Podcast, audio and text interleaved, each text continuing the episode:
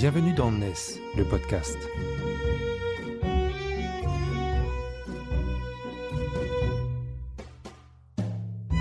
NES, c'est le média des nouvelles solidarités, édité par Harmonie Mutuelle ESS.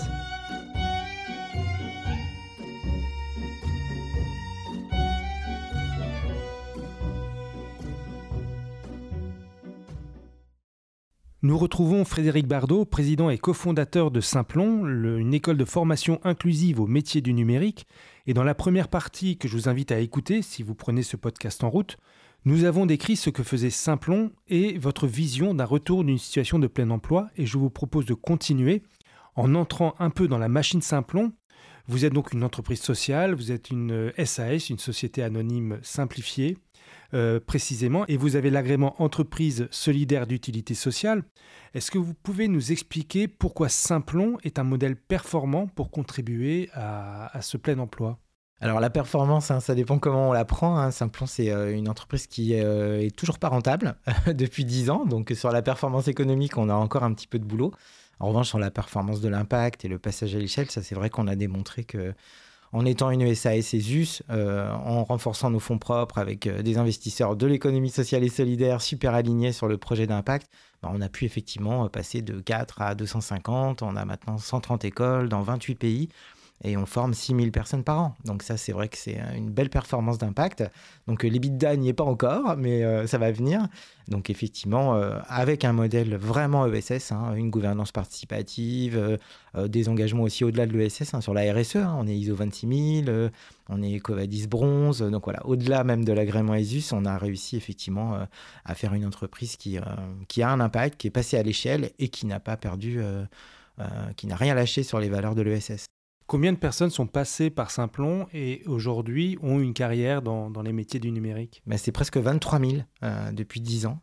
Et, le taux de retour à l'emploi à 6 mois, il est de 70% et à 12 mois, il est de 80%. Donc ça fait 80% de presque 23 000 personnes. Donc ça fait, c'est en plus des emplois qui ont été créés à Simplon hein, en tant que collaborateur. Donc c'est effectivement une belle, une belle performance. Parce que, et surtout si on le rapproche à quels sont euh, la typologie de ces 23 000 personnes, qui sont 50% euh, bac ou infrabac, 12% de réfugiés, 10% de personnes en situation de handicap, c'est très très inclusif. Vous le disiez dans la première partie, euh, on oublie que les métiers du numérique, c'est pas que du bac plus 5, c'est tout type de, de métiers. Et est-ce que c'est justement ça qui permet de convaincre les personnes de, se former? Quels sont, quels sont ces métiers du numérique euh, auxquels vous vous formez dans, à l'école Simplon?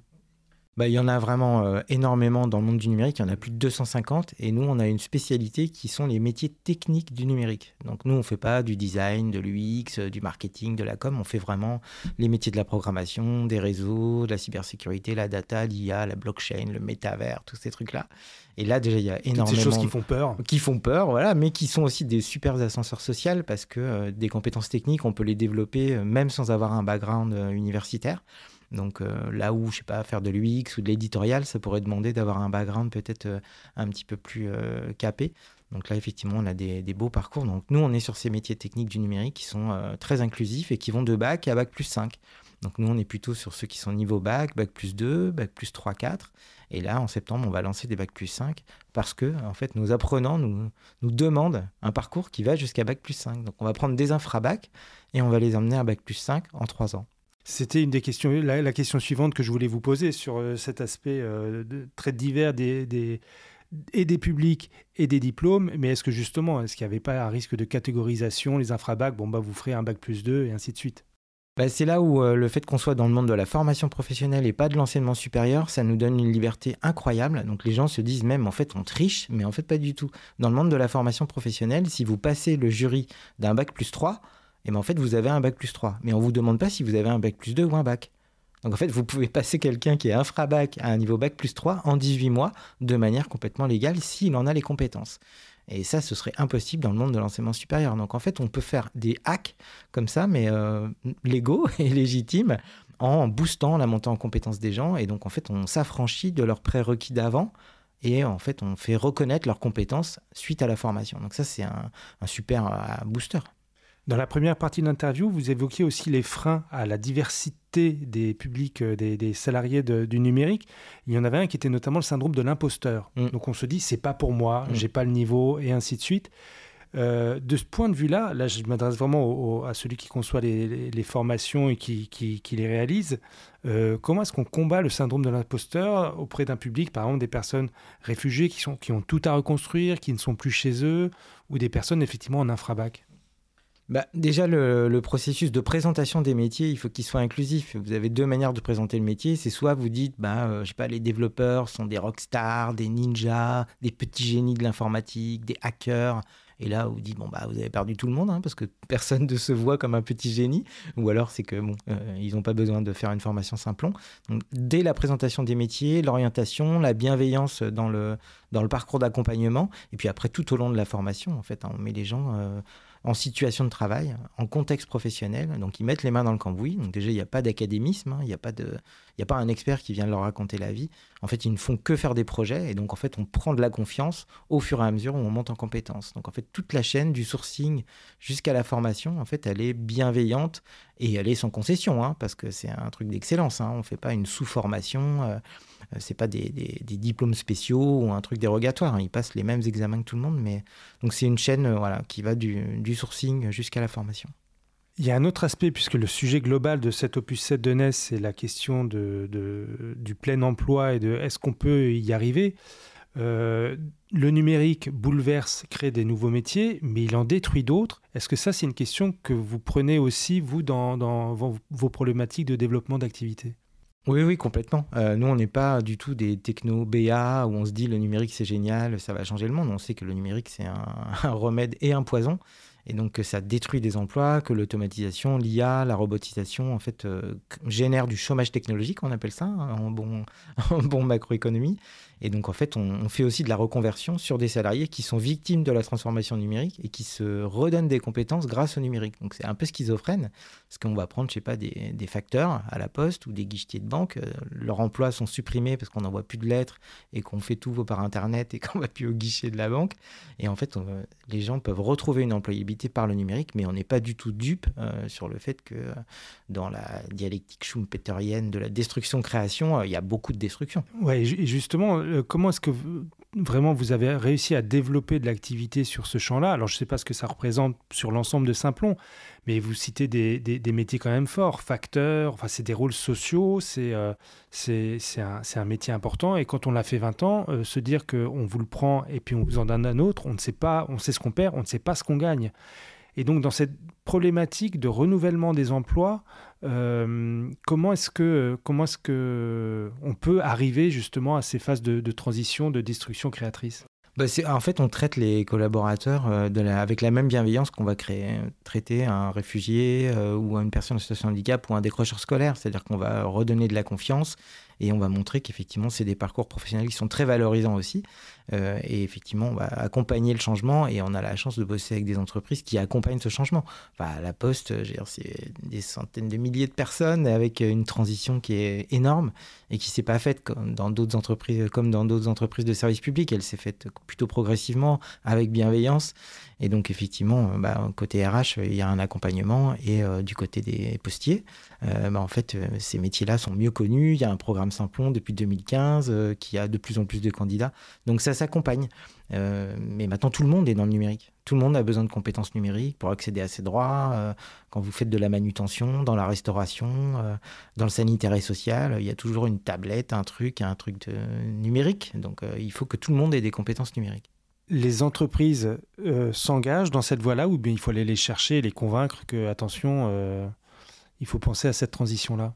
C'est vraiment très variable, ça dépend des secteurs d'activité. Il y a des entreprises qui ont un ADN euh, RSE ou d'anciens services publics, hein, on parlait de la Poste ou de SNCF, où là il y a des programmes de reskilling. Euh, mais l'illettrisme numérique, ça touche pas que les chômeurs, ça touche aussi les collaborateurs. Et par exemple, on dit que la dématérialisation euh, crée de l'exclusion. Hein, quand on va sur impôt.gouv.fr et qu'on ne sait pas se servir d'un ordinateur, c'est un grand moment de solitude. Mais quand on dématérialise le bulletin de paye ou la dépose de congés payés qu'il faut passer par l'intranet, bah, vous avez entre 15 et 20% des salariés dans certaines boîtes qui n'accèdent plus à leur bulletin de paye. Donc en fait, il faut combattre l'illettrisme numérique aussi. Et là, il y a des entreprises effectivement qui ont pris le taureau par les cornes. Mais bon, on sait qu'il y a 14 millions d'illettrés du numérique en France, donc il y a encore du boulot. Hein. Alors, Simplon a un fort développement, vous l'avez décrit. Pour autant, c'est pas Simplon qui va, qui va gérer l'ampleur de ces problématiques-là. Est-ce qu'il y a d'autres Simplons qui se développent? Est-ce qu'il y a des entreprises qui, euh, de la formation professionnelle qui apprennent de votre modèle? Oui, oui, on, en a parlé à l'épisode précédent. Nous, on a créé une filière, mais en même temps, on a réinventé un petit peu la roue. Hein. Donc, euh, à l'AFPA, au Greta, il y a énormément de choses qui se font depuis des années. Euh, il y a d'autres bootcamps type Simplon qui sont nés. On a, on a été copiés, on a été imités, et ça, c'est très bien. Ça fait partie de notre impact aussi. Et puis après, il y a des entreprises qui ont aussi euh, monté des organismes de formation interne. Il y a des gens comme Emmaüs Connect, euh, il y a WeTech Care, euh, il y a tout le monde de la médiation numérique aussi, qui font un travail extraordinaire. L'État a quand même essayé de faire sa part aussi, hein, en créant les conseillers numériques France Service. Donc voilà, il y a une mobilisation. Est-ce qu'elle est à l'auteur de l'enjeu? Bah, On est toujours un petit peu en retard d'une guerre. 14 hein. millions d'illettrés du numérique, 4000 conseillers numériques France Service. Euh, c'est pas les 4000 personnes qui vont traiter les 14 millions. Donc, euh, mais en tout cas, oui, oui, il y a une vraie mobilisation et de toute façon, il n'y a pas de business à faire avec euh, une population illettrée du numérique. C'est impossible. Il y aura un problème d'accès aux droits et un problème de business. Donc c'est une obligation quelque part.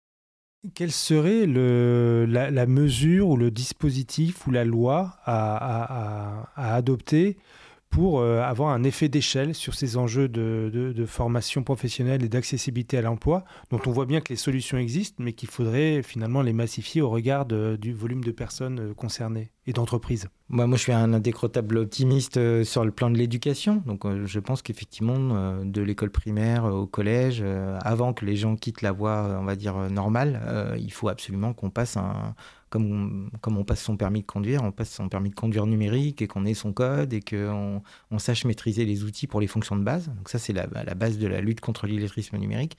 Pareil en entreprise, je pense qu'il faut abonder le CPF et développer effectivement des programmes de formation à l'échelle pour euh, combattre cet illettrisme numérique parce qu'il y a un flux, mais il y a un stock aussi. 14 hein. millions de personnes, c'est énorme. Et après, je pense qu'il y a un problème d'orientation. Euh, effectivement, ces métiers sont mal connus. Et euh, donc, plus tôt on les, présentera, notamment aux jeunes femmes. Hein. On n'a que 15% de femmes dans les métiers du numérique. et c'est complètement culturel. Nous, on est au Maroc, on est en Inde. Un développeur sur deux, c'est une développeuse. Donc, c'est bien un truc culturel. C'est pas un truc. Il n'y a rien dans le cerveau féminin qui, interdit de faire du numérique. Donc, voilà, c'est vraiment, il y a des choses sur l'orientation, des choses sur l'éducation, et puis après au niveau de l'entreprise, effectivement. Je pense qu'il faudrait que ce soit euh, tout le CPF est utilisé pour passer son permis de conduire ou passer des cours de langue. Bah, il faudrait qu'il y ait le numérique de base aussi dedans, dans ces, invariants, ces gros euh, best-sellers du CPF. Frédéric Bardot, merci. Je vous invite, euh, on se retrouve dans la troisième partie de cet entretien où on va aller voir en quoi votre modèle d'entreprise sociale et solidaire a aussi un impact fort sur, euh, sur vos missions.